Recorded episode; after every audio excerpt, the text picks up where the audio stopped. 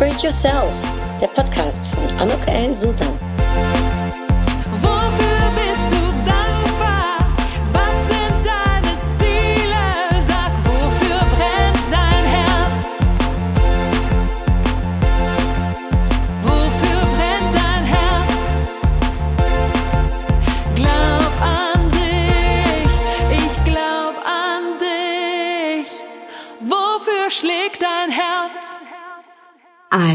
Herzlich willkommen, ein herzliches Willkommen zu dieser ganz besonderen Episode von Upgrade Yourself, glaub an dich. Denn heute habe ich ein Gespräch mit einer tollen Frau, die ich erst seit kurzem kenne.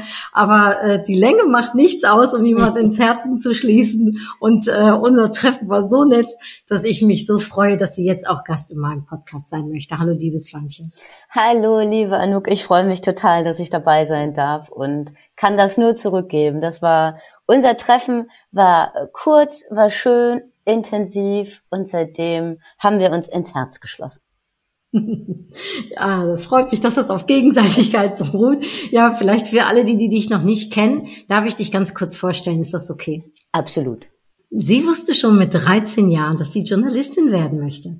Nicht, weil ihre Eltern das waren, nein, die kamen aus anderen Branchen, aber ihre Mutter hat schon immer viel gelesen, ob jetzt den Spiegel, die Zeit, den Stern, bei ihnen lief immer die Tagesschau um 20 Uhr und so ist sie auch als Kind schon mit den Bundestagsdebatten groß geworden. Weil ihre Mutter dafür eine große Leidenschaft hatte, die sie dann aber auch entwickelt hat. Und als sie zum ersten Mal im Bundestag als ARD-Korrespondentin saß, war das ein unbeschreibliches Gefühl, erzählte sie mir im Vorfeld.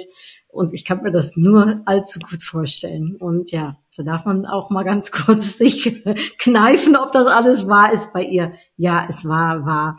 Und äh, da hat sie auch einiges für getan.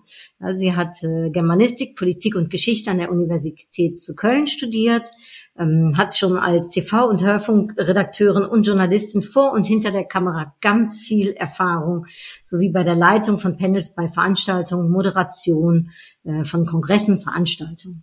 Und sie gibt Mediencoaching vor der Kamera und am Mikrofon, moderiert TV-Talks bei der Kifon Media GmbH in ihrem Kanal No Risk, No Change. Und das mit Startups, mit dem Mittelstand, Investoren, Beratern, ganz bunter Mix und absolut hörenswert für alle, die, ja, die Podcast-Fans sind, so wie ich. da, müsst ihr mal reinhorchen. Ähm, ja, sie gibt außerdem, und ich gebe jetzt ein kleines wenig damit an, wen tolles ich hier heute spreche.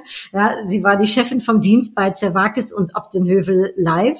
Sie war stellvertretende Geschäftsführerin und Leiterin politische Kommunikation beim Bundesverband Deutscher Kapitalbeteiligungsgesellschaften, Leiterin der Pressestelle des Bundesministeriums für Ernährung und Landwirtschaft und 16 Jahre festangestellte Redakteurin beim Westdeutschen Rundfunk äh, WDR, also für die Tagesschau ARD, aktuell ARD Hauptstudio Berlin, Auslandredaktion mit Studiovertretung in Paris, Washington, Brüssel und Warschau. Also wenn das nicht beeindruckend ist, ich find's mega, äh, echt Swantje, also Hut ab.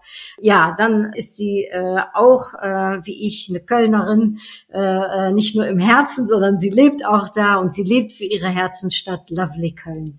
Sie liebt den Blick auf den Dom, das Radfahren durch die Stadt und immer wieder Neues zu entdecken und das Schwimmen. Nicht im Rhein, nein, sondern in ihrem Lieblingsfreibad, dem Lämmertsbad unterm Drachenfelsen Königswinter. Also wie genau das zustande kommt und überhaupt. Ich merke, wir haben genug zum Sprechen. Ich sage ein herzliches Willkommen, ein Hallo. Liebes Fantje, bei so viel mega cooler Arbeit, gibt's da überhaupt irgendein Highlight, was du benennen kannst?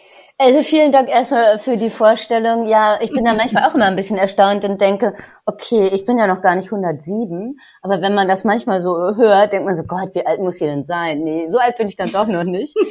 und ähm, ja, ein Highlight, also es gibt ganz viele Highlights natürlich, muss ich sagen. Ja, also ich fand es, also ich fand es ganz toll, als ich angefangen habe beim Radio zu arbeiten, weil da habe ich angefangen Journalismus zu lernen und das war beim Privatradio hier in Köln, bei Radio Köln.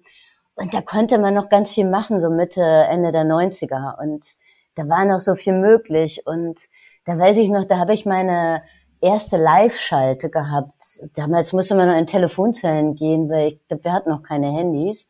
Und da musste ich über irgendwas reportieren. Ich weiß gar nicht mehr genau über was. Ich glaube über einen, der mit einem Kanu auf dem Rhein lang gefahren ist von, weiß ich, vom Norden Richtung Süden oder andersrum für irgendeine gute Aktion. Und dann hat mir ein Kollege äh, danach gesagt, hey, es war Antje Wessel, es war richtig gut, was du so erzählt hast und wie du es beschrieben hast. Aber was überhaupt nicht gegangen ist, du hast ständig äh gesagt. Also das geht überhaupt nicht. und da habe ich gedacht, so, oh Mist, stimmt. Da habe ich lange gebraucht, bis ich mir das abtrainiert habe. Das klappt auch nicht immer, aber es klappt schon sehr, sehr, sehr, sehr gut, weil wissen wir alle, wenn Leute zu viel ähen, dann langweilt einen das natürlich, wenn man dem, der Rede nicht mehr folgen kann und man weiß auch, aha, der andere denkt gerade und in seinem Kopf denkt es und deswegen ist da dieses kleine Füllding äh.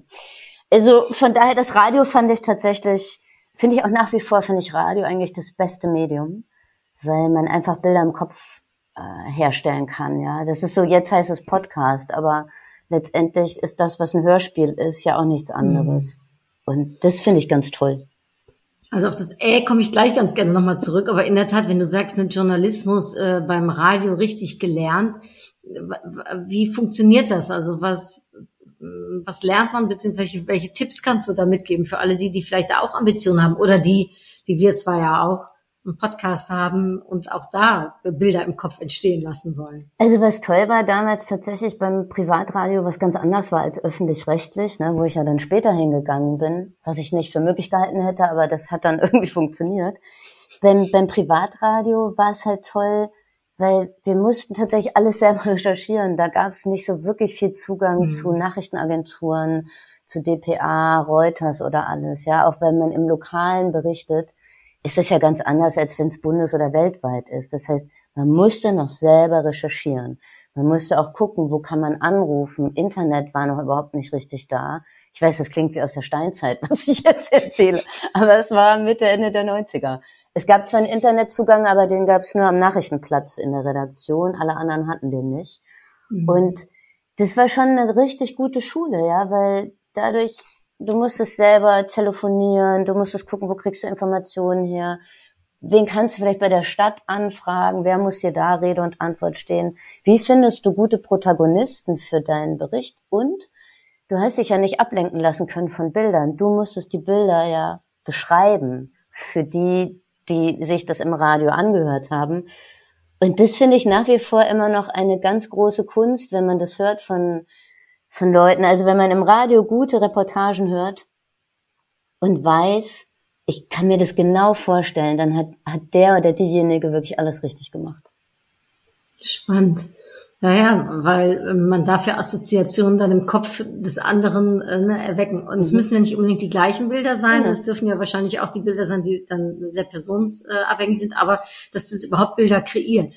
Genau, also letztendlich schaffst du Kino im Kopf wie es immer so schön heißt. Und jeder hat da seine andere Vorstellung. Im Großen und Ganzen wird man schon was Gemeinsames natürlich sich denken, mhm. aber es, man empfindet es immer viel tiefer. So geht's mir jedenfalls. Zum Beispiel, ich bin ein ganz großer Fan von Fußball im Radio. Samstagnachmittag. Ich liebe mhm. die Konferenzschalte. Das ja, ist so spannend. Da, das ist ja auch ja der einzige Moment, wo die Nachrichten äh, um 17 Uhr ausfallen, weil da Fußball läuft. Da fallen viele Tore. Das ist wie ein Krimi. Es ist, das ist, könnte ich mir jeden Samstag anhören, wenn ich die ich Zeit dazu habe. Auch ganz oft. Ich mag es, wenn einer, oh, Tor, Tor, jetzt hier. Genau. Ne, Elfmeter, wo, wo, wo, geht's jetzt hin? Ne? Wo, in welchen äh, geht's? Ja. ja. Das ist schon, das ist schon spannend. Ach, ich finde das so spannend, was du jetzt gerade sagst, weil ich jetzt irgendwie so denken muss, ja, Journalismus, da denken die meisten ja eigentlich an Wörter und oft hat es aber was mit Bildern zu tun. Mhm, also so, der Gedanke kommt mir jetzt auf einmal, mhm. wenn du das so mhm. sagst. Ganz viel hat es mit Bildern zu tun. Und das ist mir am Anfang auch wahnsinnig schwer gefallen, als ich dann zum WDR gekommen bin. Da habe ich, oder am Anfang habe ich äh, beim ZDF in Düsseldorf gearbeitet für die Sendung Volle Kanne Susanne hieß die damals noch als Freie. Erst habe ich ein Praktikum gemacht, dann habe ich da als Freie angefangen, äh, weil sie mich irgendwie ganz gut fanden. Aber es war wahnsinnig schwer, auf einmal einen Text zu schreiben, wo ich Bilder zu habe. Weil ich hatte ja vorher keine Bilder, ich musste die Bilder ja beschreiben. Und auf einmal, du hast eine ganz andere Ebene, wenn du was fürs Fernsehen formulierst, weil mhm. da ist es ja schwachsinnig, wenn du das beschreibst, was die Leute sehen. Das sehen die ja schon. Und daran merkt man auch immer, was ein guter Journalist oder eine Journalistin ist und wer es nicht ganz so gut kann. Wenn du nur beschreibst, was du siehst, dann brauche ich das ja eigentlich nicht. Also natürlich, mhm. wenn man es barrierefrei machen will, aber dafür hat man ja noch mal andere Möglichkeiten. Ne? Aber eigentlich brauchst du immer so ein bisschen eine Metaebene noch. Und das macht es auch wieder spannend, wenn man dann fürs Fernsehen arbeitet, wo man die Bilder sieht und eine andere Sprache finden muss, um den Leuten trotzdem die wichtigsten Informationen mit auf den Weg zu geben. Also und da war es dann so, dass du uns nicht nur ein, also nur in Anführungsstrichen einen gesprochen hast, sondern auch geschrieben hast, die mhm. für andere auch? Nee, also wenn ich also die Beiträge, die ich immer gemacht habe, äh, die habe ich tatsächlich alle, die habe ich dann recherchiert, dann bin ich entweder alleine mit dem Aufnahmegerät beim Radio oder eben mit dem Kamerateam beim Fernsehen los und dann saß man im, im Schnitt bei einer Cutterin oder einem Cutter und während die das geschnitten haben, hast du dann deinen Text geschrieben und den habe ich dann auch vertont. Ich habe jetzt nicht für andere okay. Texte geschrieben. Und dann komme ich nochmal auf das Ä zurück, weil das war dann da ja auch wichtig. Wie, äh, ich sage immer kurze Sätze, aber was, was sagst du, was empfiehlst du, wie kann man das Ä weglassen? Weil das wird ja, wird ganz oft gefragt. Genau, das Ä, das man muss es sich bewusst machen, dass man das sagt und dass es jeder Mensch macht und dass man es auch nicht komplett aus seinem Sprachgebrauch tilgen kann und, und, und da so löschen kann. Aber wenn man merkt, ah, jetzt könnte ich vielleicht gerade mal so äh sagen, hilft, wie ich es jetzt gerade gemacht habe, eine Pause, eine kurze Pause. Mhm. Eins, zwei, dreizehn. Oder man kann zum Beispiel ein Wort ein bisschen länger ziehen. Also weil damit damit überlistet man seine eigenen fehlgeschalteten Synapsen, so würde ich das mal als Laien äh, sagen. Und damit kriegt man das ganz gut hin. Wie gesagt, klappt nicht immer. Bei mir klappt es auch gerade, wenn ich unter ganz hohem Stress stehe oder sehr, sehr müde bin. Dann mhm. kriege ich das nicht mehr hin. Oh ja, ich glaube, wenn man müde ist, dann sowieso, ne, dann äh, äh, genau. Jetzt darf ich hier auch aufpassen von meinen eigenen äh. Oh Gott, oh Gott. Wie ist das? Weil du sagst, Köln, du bist so eine Köln-Liebhaberin wie ich auch. Ne? Wir, wir beide lieben unsere Stadt, Absolut. Köln am Dom. Und trotzdem hat's dich aber verschlagen dann ins Ausland für als ARD-Korrespondent. Und du hast ja auch in München bist du eine Zeit lang ne, auf und ab, als du ne, da gearbeitet hast für Pro7. Erzähl doch mal, was, was, was hat's gebraucht, um dich auch aus der Stadt rauszubringen? Und warst du immer schon so, dass du gesagt hast, ja, ich, zwar Köln ist, ist, ist, ist, ist meine Heimat, aber trotzdem bin ich auch offen für anderes? Tatsächlich ist es so, ich bin nach Köln gekommen zum Studium. Ich bin gebürtig aus Marburg, einer sehr, sehr schönen, alten, ehrwürdigen Universitätsstadt, in der ich theoretisch auch hätte studieren können, aber das war mir zu klein und zu langweilig und ich kam gerade aus Paris als Au pair und dachte, jetzt habe ich so eine große Stadt kennengelernt, jetzt kann ich ja nicht mehr wieder in das kleine Marburg zurück. Und da habe ich zwei andere Au-pair-Mädchen kennengelernt. Und wir sind bis heute Freundinnen fürs Leben. Das ist ganz toll. Und mhm. mit denen bin ich nach Köln gezogen, weil, also eigentlich wollten wir zu dritt nach Köln ziehen. Die eine ist dann nach Freiburg, aber mit der anderen bin ich in der WG nach Köln gezogen und wollte nur das Grundstudium hier verbringen und dann definitiv nach Berlin. Und dann kam aber immer was dazwischen.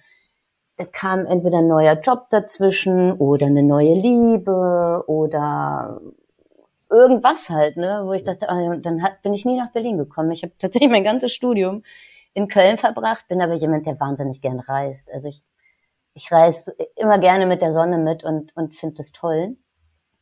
Und als ich dann beim WDR angefangen habe, fand ich es ganz toll, dass ich da dann schon mal nach Brüssel durfte für eine, für eine Zeit. Da war ich ein paar Wochen am Stück sogar in Brüssel dann auch. Dann durfte ich nach kurzer Zeit, oder war ich vier Jahre, glaube ich, angestellt oder drei und dann bin ich gefragt worden, ob ich nicht ins ARD Hauptstadtstudio möchte als Korrespondentin. Und dann dachte ich erst, ich habe mich bestimmt verhört, die meinen doch gar nicht mich, es kann ja gar nicht sein. Da war ich gerade ein halbes Jahr in der Tagesschau-Redaktion hier in Köln. Und dann war ich in Berlin und dachte so, wow, wie toll, echt, danke. Wie alt warst danke. du da ganz kurz, Swantje? Äh, da war ich, glaube ich, 35 äh, 35, ja, ich meine 34, 35 war ich da, also 27, 2, 27 war das, genau. Und das fand ich ganz toll, ja, weil der WDR mir dadurch eigentlich meinen Traum ermöglicht hat, den ich, den ich hatte. Ich wollte immer nach Berlin. Und dann war das aber eine Stelle, die nur für zwei Jahre befristet war, weil die eigentlich von einer anderen äh, Anstalt war, vom Saarländischen Rundfunk. Die konnten das aber nicht besetzen. Und deswegen ist der WDR sozusagen eingesprungen. Mein Glück, weil wer weiß, ob ich sonst dahin gekommen wäre. Und dann musste ich wieder zurück nach Köln, des schweren Herzens in dem Fall. Da kam mir Köln sehr klein vor. Und die Straßen so eng und die kleinen Hüschen und, und alles, ne? Und dann dachte ich mir so, ja, ist eigentlich auch irre in Köln, ja. Da kann man in einer halben Stunde vom Norden bis zum Süden, hast du ganz Köln durch, da bist du in Berlin gerade, hast du zwei Stadtteile geschafft, ja. Mhm. Das fand ich auch interessant. Dann wollte ich total gerne zurück nach äh, Berlin, hatte aber zwischendurch auch immer wieder den Traum mit Paris, weil ich war nicht ganz so lange als Au pair in Paris. Ich hätte gern ein ganzes Jahr gemacht, das habe ich aber nicht geschafft, weil ich damals so wahnsinnig verliebt war in meinen Freund mit 19 und ich hatte so Sehnsucht nach dem, deswegen habe ich dann mhm. wieder früher aufgehört. Und dann ergab sich, dass ich, nachdem ich in Berlin war, so nach einem Jahr, glaube ich, in die Auslandsredaktion ähm, gewechselt bin oder die Auslandsredaktion mich quasi gerne wollte. Und dann ist mein zweiter Traum erfüllt worden, weil dann durfte ich ganz viel nach Paris für den WDR. Und das finde ich so, also wirklich, ich bin dem WDR da sehr, sehr dankbar. Gab andere Sachen, die waren nicht so toll, aber das war richtig, richtig klasse. Dass ich jetzt das Gefühl habe, ah, da kann ich an meiner Bucketliste echt so Haken dran machen.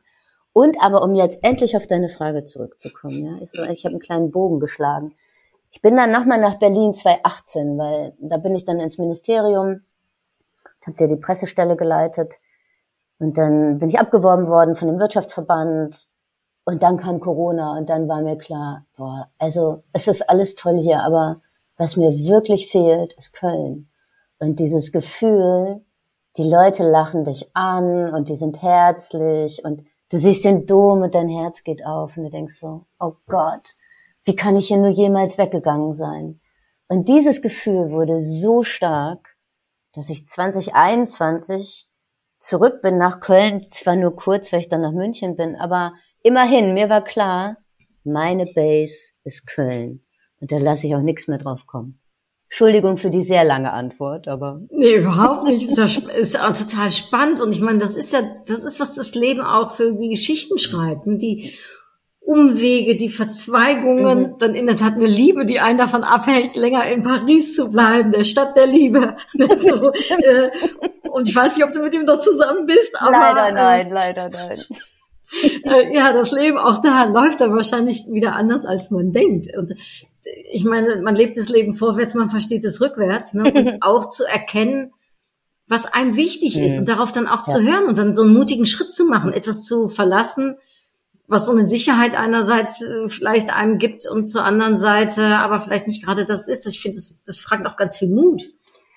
Das ist erstaunlich, ne? Das sagen ganz viele immer. Ich habe das für mich gar nicht so empfunden, dass ich mutig bin, sondern ich habe das eigentlich für mich so empfunden, wenn ich nicht zurückgehe nach Köln, dann hatte ich so das Gefühl, verkümmere ich und vereinsame ich in Berlin. Klar, das war wirklich natürlich auch aufgrund dieser Corona Zeit, mhm. ja, und wo es dann die Ausgangssperren gab. Ich habe da zwar auch Freunde in Berlin, aber mit denen habe ich mich ja dann auch selten sehen können und dann mal einmal die Woche getroffen zum Spazierengehen mit zwei Meter Abstand, ja. Und mhm. das war eigentlich für mich, war das so, ich kann mich nur retten, indem ich das verlasse, was mir zwar eine Sicherheit gibt, aber wo ich mich selber, also wo ich völlig verloren bin, weil, weil ich keinen Halt habe und in der. Corona-Zeit ist mir das noch so viel stärker bewusst geworden, wie wichtig Familie und enge Freunde sind. Und, und die wohnen halt alle hier in Köln.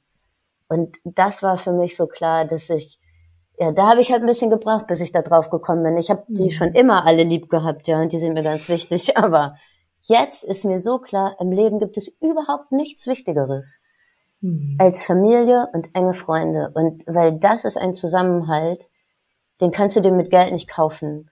Da kannst du so viel verdienen, wie du willst. Das nutzt dir alles gar nichts. Und die verstehen dich, die sind auch da. Da, da muss auch nicht viel reden.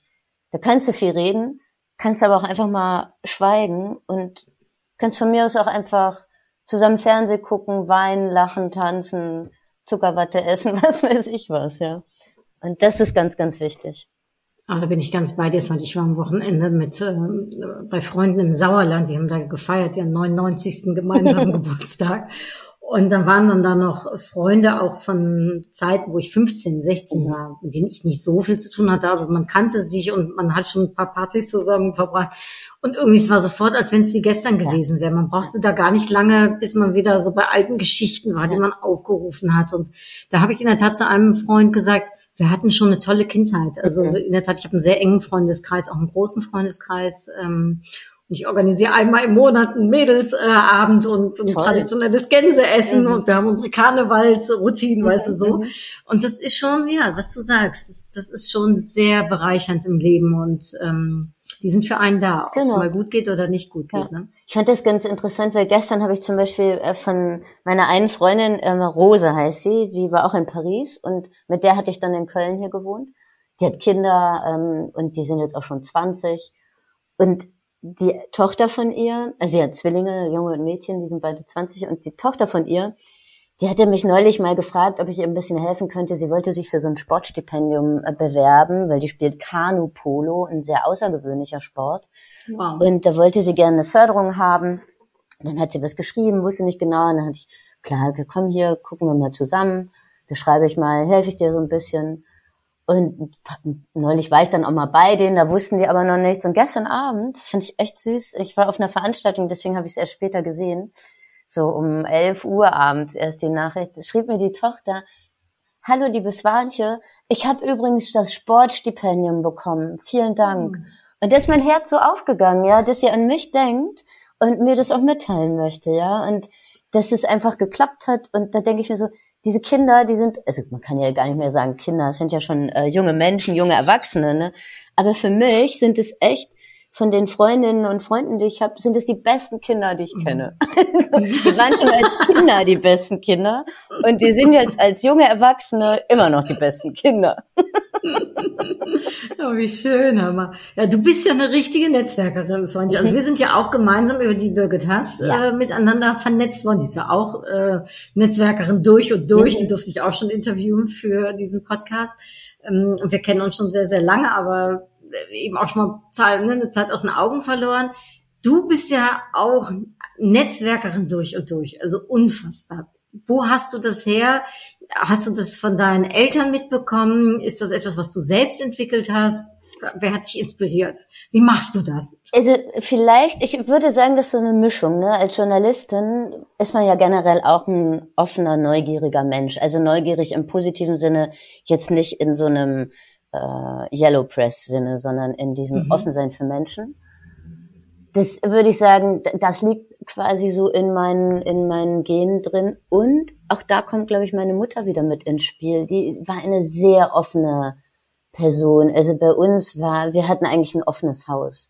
Bei uns kamen immer ganz viele Menschen, egal welcher Couleur, egal was für Berufe die hatten. Meine Mutter hat wirklich so Menschen magisch angezogen die, ich glaube, das habe ich von ihr. Die war, die war halt auch jemand mit einem echt unfassbar großen Herz. Die mhm. konnte auch sehr gut Partys feiern und es wurde immer sehr viel bei uns zu Hause Gitte und Dalia Lavi und Howard Carpendale und so gehört. Und oh, da kann ich alle Lieder mitsingen, vor allem Dalia Lavi. Dalia Lavi, willst du mit mir gehen? Großartig. Ja, Oder welch ein ja. Buch im Leben. und hier in der, am Feuer. So ähm, super. Und ja. äh, tatsächlich war es auch so, dass meine Mutter, also wir wohnten in Marburg, hatten wir so, einen, so ein kleines Häuschen und das war quasi am Ende der Straße. Man lief da so automatisch von der einen Straße auf unser Haus zu. Und so in den 70er Jahren, als ich Kind war, da war das auch noch üblich, dass so Landstreicher, Bettler auch mal an den Haustüren geklingelt haben, zumindest in so kleineren Städten, wie bei, also zumindest bei uns. Und wenn meine Mutter so ein großes Herz hatte, kamen die Landstreicher tatsächlich zielstrebig immer auf unser Haus direkt zu. Die haben das auch schon gesagt, dass sie es er erfahren haben. Und mein Vater war Arzt, deswegen hat meine Mutter, wenn der jetzt nicht da war, immer das eine oder andere offene Bein verarztet. Ne? Und dann gab's eine Suppe und ein Schnäpschen für die, oder die durften sich auch mal baden bei uns, was wir als Kinder manchmal nicht ganz so angenehm fanden. Aber wir hatten zwei Bäder, von der meine Mutter hat immer gesagt, keiner betritt das Bad so er oder ihr betretet das Bad erst wieder dann, wenn ich es komplett desinfiziert habe. Aber sie hat ein großes Herz, das muss man einfach sagen, ja. Und wow. ich glaube, daher kommt es, dass ich diese Leidenschaft vielleicht auch noch doppelt fürs Netzwerken habe, weil Netzwerken einfach unfassbar viel Spaß macht und meinen Akku so auftankt. Ich weiß nicht, ob das dir auch so geht, ne? Wenn du absolut in mein Netzwerk letztendlich manchmal ist es auch anstrengend, weil du dann sagst, oh Mann, eigentlich würde ich heute Abend mal gern einfach nur auf dem Sofa.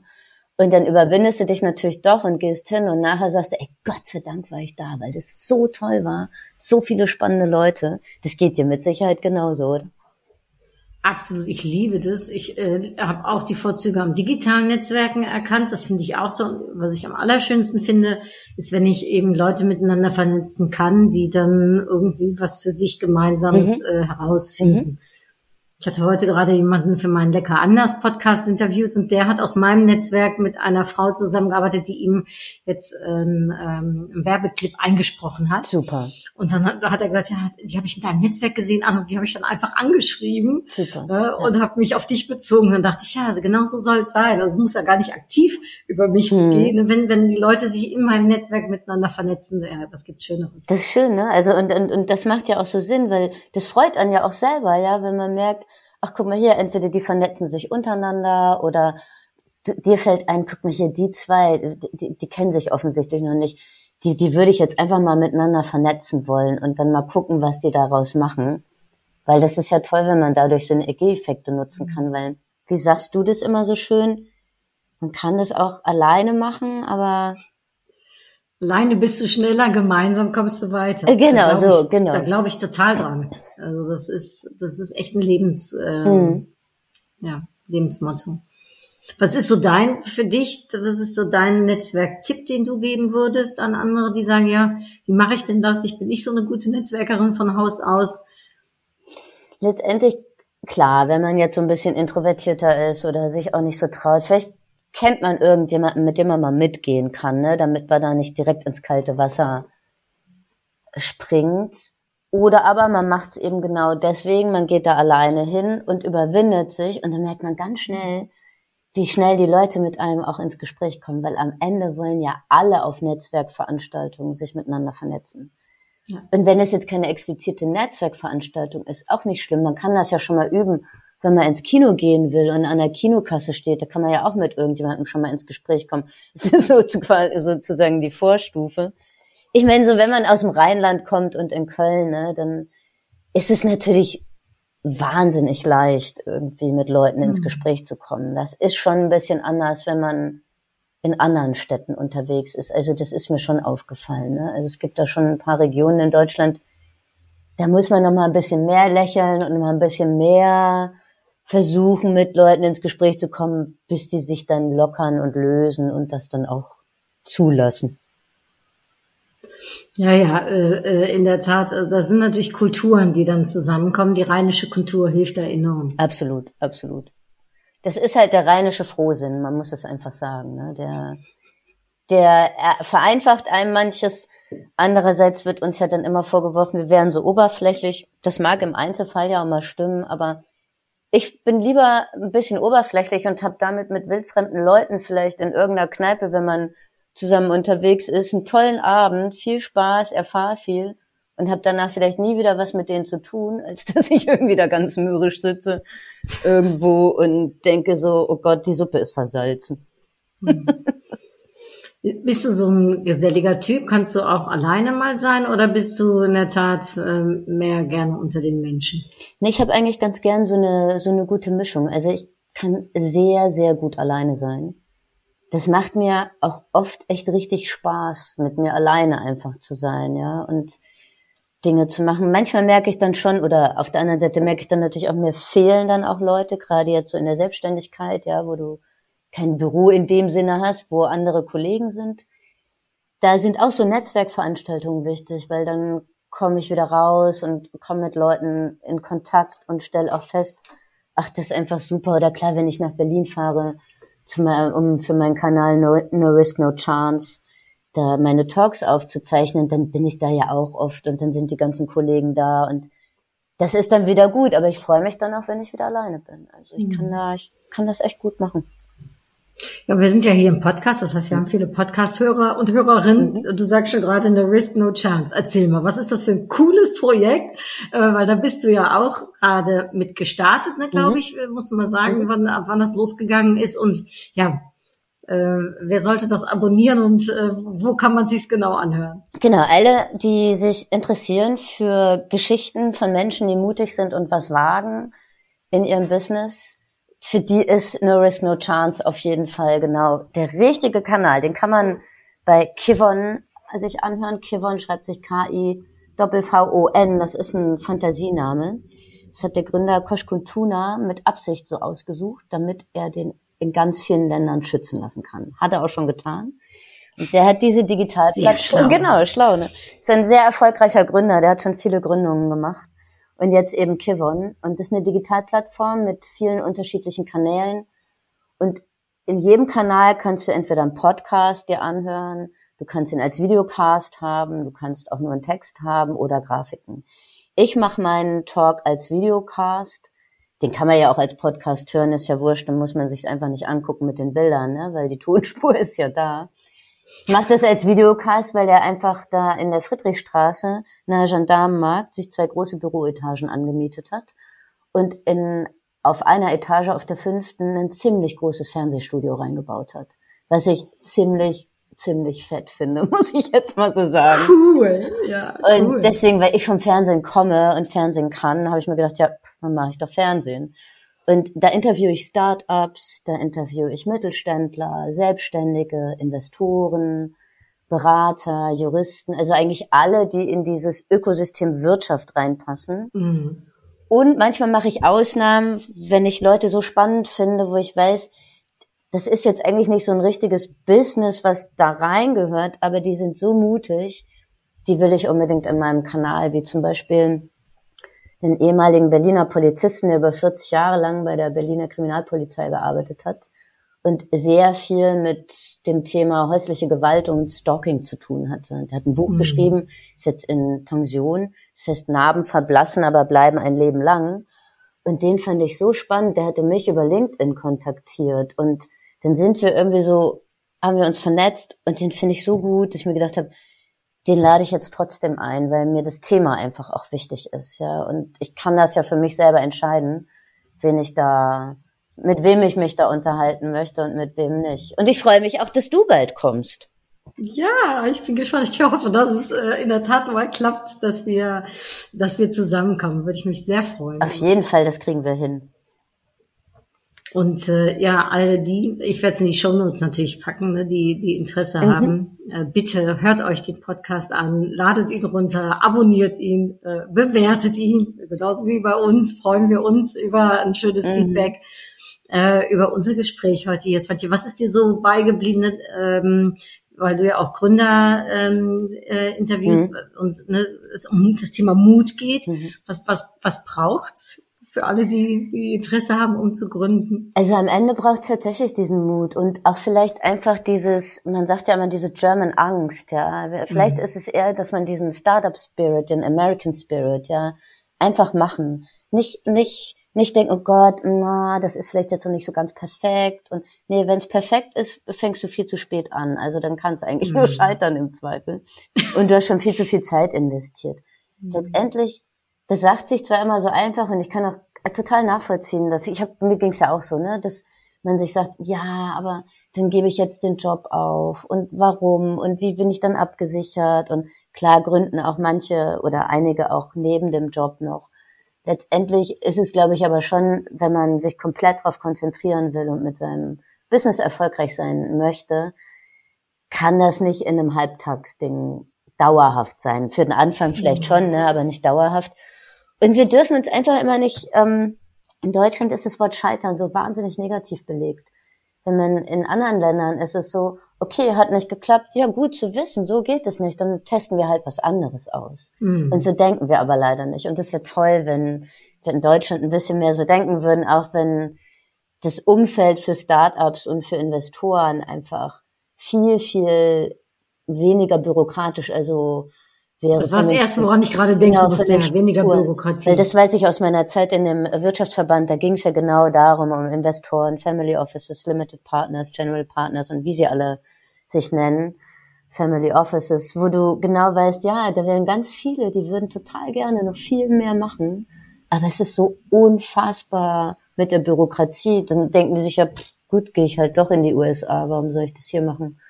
Also mhm. wie soll ich denn hier einen Mitarbeiter mit einer Mitarbeiterbeteiligung äh, aus einem anderen Land, aus Asien oder in den USA herlocken, wenn das so eine minimale Summe ist, die man da irgendwie nur steuerlich geltend machen kann, das ist ein Witz. Also damit locke ich mhm. keinen guten ITler oder sonst wen äh, hinterm Ofen vor. Also, was ich sagen will, ist einfach machen, nicht enttäuscht sein. Ich habe lustigerweise eine ganz gute Range. Ich hatte jetzt ein Gründerpaar, zwei Jungs, die sind 20, der mit 15 gegründet, ganz erfolgreich.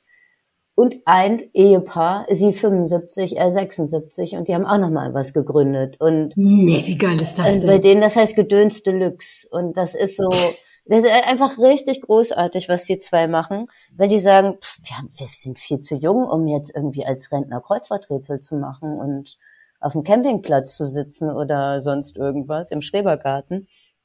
Und das ist halt so, also damit die Leute so eine Vorstellung kriegen, was wenig da interviewe, ne? Oder auch mhm. jemanden, der Beraterin ist für mittelständische Unternehmen, die eine Nachfolge suchen.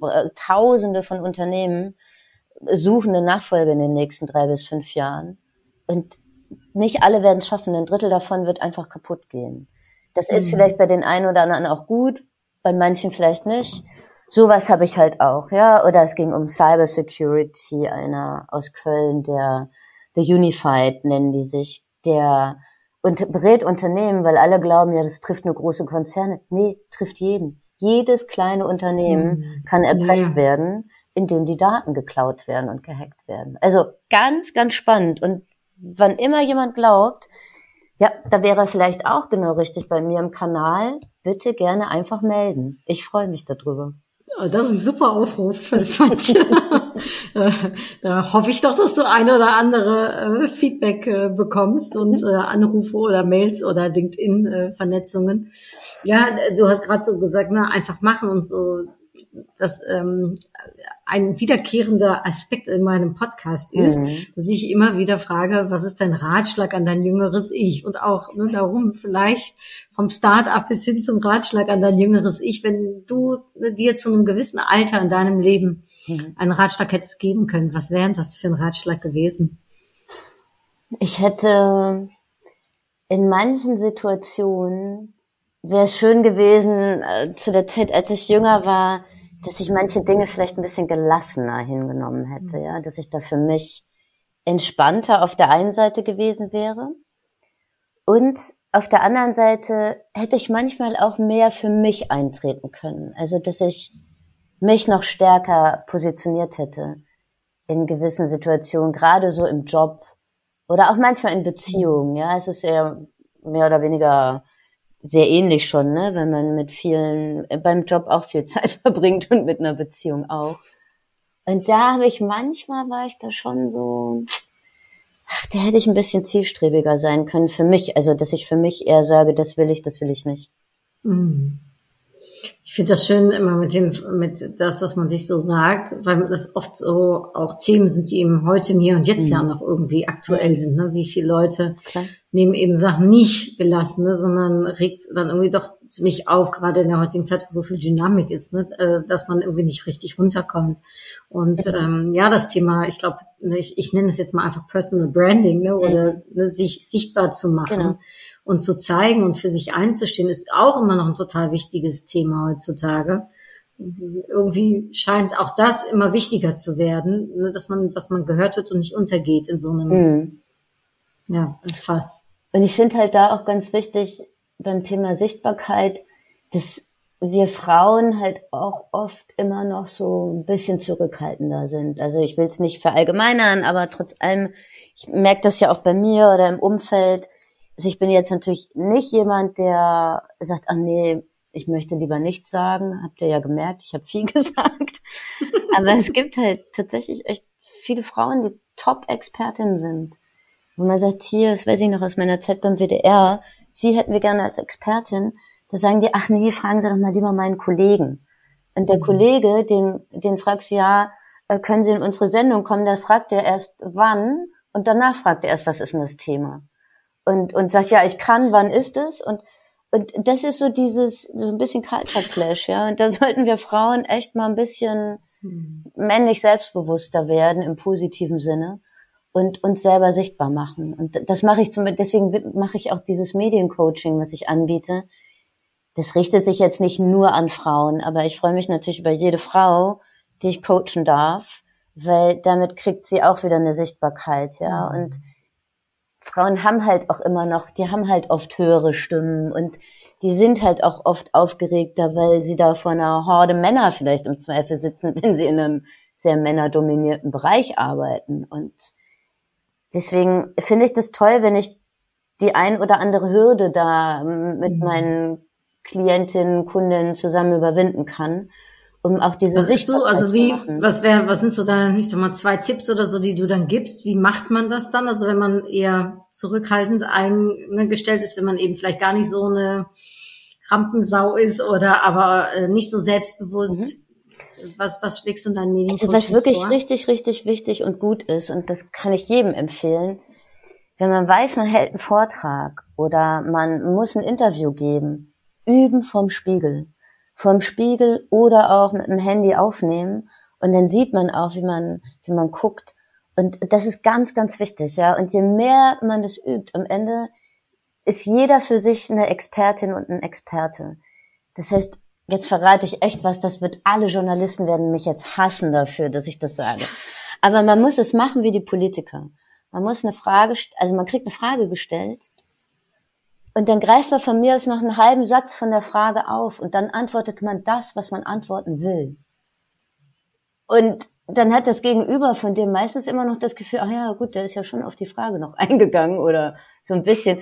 Oder zumindest, um für sich so eine Sicherheit zu haben, ist es schon wichtig, dass man dann am mhm. Ende auch wirklich auf eine Frage antwortet und es nicht ganz so macht wie die Politiker. Aber um für sich selber reinzukommen, um die eigene Aufgeregtheit erstmal zu verlieren, ist das ein super Trick, indem man mhm. einmal erstmal die Sätze positioniert, die man auf jeden Fall sagen möchte. Und dann kann man alles andere sagen. Ja. Und äh, gerade am Anfang kann man nicht wegschneiden. Ne? Also darum, genau. äh, äh auch das ist wichtig. Ne? Ja. Genau. Das ist aber, es. Die dritte ja. oder vierte Frage wird im Zweifel nicht mehr gesendet, aber die erste. Genau. Ja, ja. Mit dem Anfang, was einem wichtig ist. Genau. Ach, äh, Svantja, ich äh, könnte mit dir Stunden weiter quatschen. äh, wirklich. Also ich meine, ich habe es ja angekündigt, mit was für einer tollen Frau ich heute hier im Gespräch bin. Und ich glaube, äh, dadurch, dass wir uns so kurz kennen, ist da auch noch so viel Potenzial am Austausch mhm. möglich. Und du äh, hast so viele schöne Sachen schon gesagt. Ich ende immer mit ein paar kurzen Frage-Antworten, ja. wenn das okay für dich ist. Absolut. Meine Frage wäre, was war so rückblickend jetzt gesehen bis jetzt dein größter Erfolg? Ich glaube, mein größter Erfolg so im Job auf jeden Fall, dass ich es geschafft habe, ohne Volontariat eine Festanstellung beim WDR zu bekommen. Ja, ja, absolut.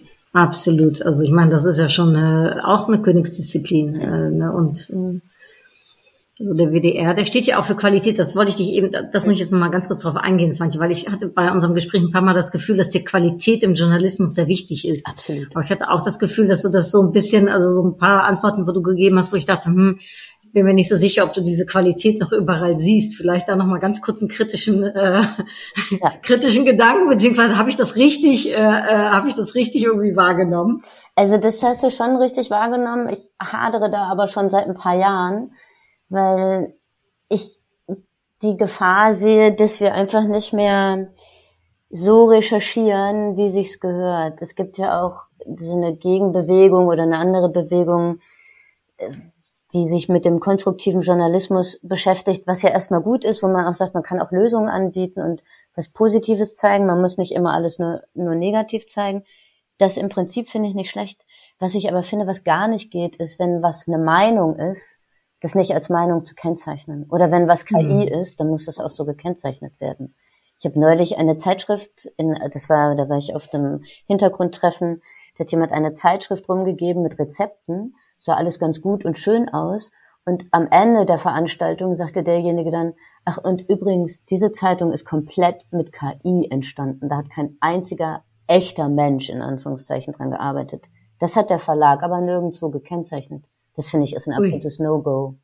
Und da, da bin ich wirklich schon sehr, ich finde schon, man muss die Seiten, man muss sowohl die eine Seite als auch die andere Seite hören. Und man kann auch eine Meinung haben, muss man kennzeichnen.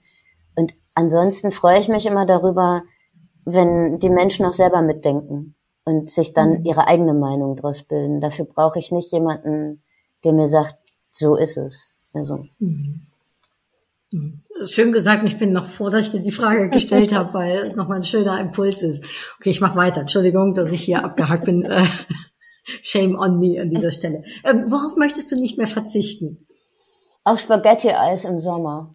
mm, oh, da hast du meinen Mann sofort, der liebt das auch. Spaghetti-Eis im bin, Sommer. Ich bin mehr für Nuss. Ja. Nuss. und, und, und, und Meer und Strand. Dieses Jahr war ich nicht so richtig am Meer und Strand, aber. Mm. Und auf meine Freunde und Familie natürlich. Also, das habe ich ja schon gesagt. Hast du ein Lebensmotto? Ja, mein Lebensmotto ist eigentlich immer optimistisch nach vorne gucken. Weil alles andere macht keinen Sinn. Hm. Und dann die letzte Frage, hast du ein Vorbild? Hm. Tatsächlich hatte ich ein Vorbild, was meine, also was Journalismus angeht. Das war die Gräfin von Dönhoff, die Herausgeberin. Gräfin von, Entschuldigung? Von Dönhoff, die Mitherausgeberin der Zeit und Chefredakteurin die war, glaube ich, auch so ein Impuls, weshalb ich mit 13 dachte, ich werde Journalistin, weil ich mir dachte, ich mache das auch für die. Ich will, äh, äh, also eigentlich war mein Ziel, ich wollte später auch die Zeit mal Herausgeberin der Zeit werden.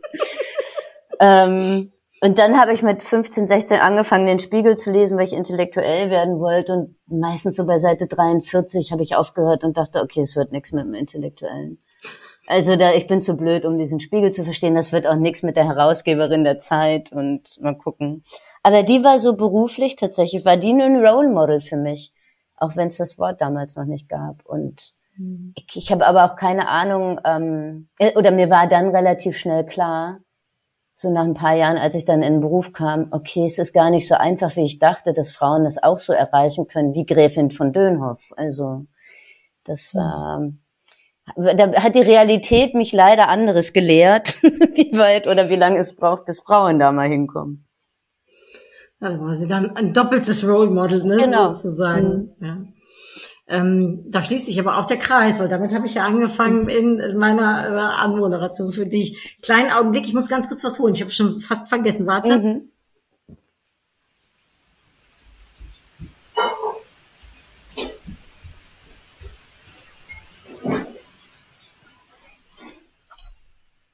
Hätte ich mir jetzt fast vergessen, zum Schluss gibt es immer noch äh, die Möglichkeit, bei mir eine Upgrade Yourself-Karte zu ziehen. Oh, so, wie Das toll. war jetzt nicht, äh, lag jetzt nicht hier neben meinem Mikrofon, Entschuldigung. Mhm. Darum kurzer, äh, kurzer Moment. Jetzt die Frage, du sagst Stopp und dann habe ich ein Kärtchen in der Hand und ich sag dir dann, welches mhm. es ist. Und Stopp. Okay. Da steht drauf Erfolg. cool.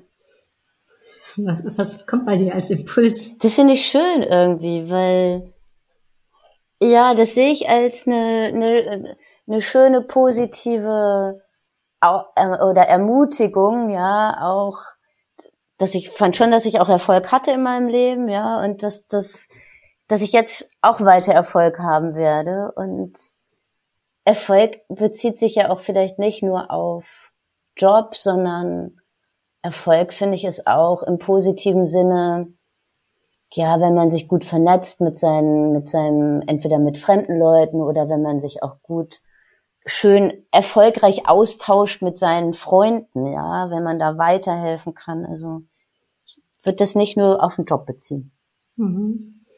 Richtig schöner Impuls, manche. Und ich finde in der Tat, die Karte wird unserem Gespräch auch total gerecht. Es war ein erfolgreiches, schönes Gespräch mit einer erfolgreichen, schönen Frau, ja, von innen und von außen. Ich danke dir recht herzlich, Swantje, für das tolle Gespräch. Vielen, vielen lieben Dank. Bin mir sicher für all die, die uns zugehört haben, du bist bestimmt auch mit inspiriert worden. Vernetz dich mit der Swantje, hör dir ihren tollen Podcast an. Und ja, ähm, kannst dich bei ihr melden, ne? wenn du meinst, dass Fall. du auch äh, zu, zu ihr in Podcast kommen kannst. Also tu das auch. Wir freuen uns über dein Feedback, wenn dir das hier gefallen hat. Und ich sage herzlich Dank, herzliche Grüße und bis ganz bald. Dui, tschüss. Dankeschön, tschüss.